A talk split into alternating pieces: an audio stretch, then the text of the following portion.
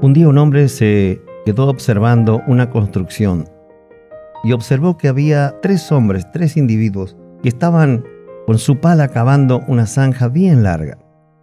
Y se acercó y le preguntó al primer hombre qué estaba haciendo.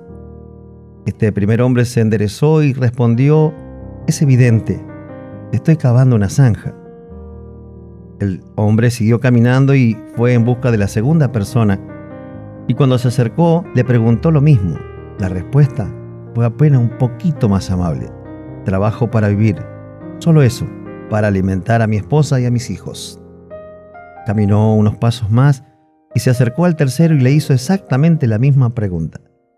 Y el hombre, el hombre le respondió con énfasis, con una actitud positiva. Vea, Señor, estoy construyendo una parte de unos canales de irrigación que convertirán este árido valle en una rica zona cultivable, que va a producir alimento para combatir el hambre en el mundo entero. La tercera persona pudo ver más allá de lo que estaban mirando sus compañeros. Y eso solo te lo permite Jesús, poder ver más allá de lo que estás viviendo. Cuando Jesús viene a tu vida le dará un sentido a tu futuro y le dará un sentido a tu eternidad. Por eso, descúbrelo a Jesucristo.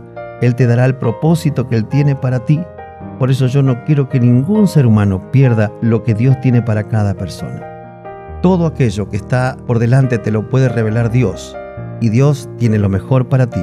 Por eso con Él vas a evitar errores, frustraciones, tristezas y amarguras.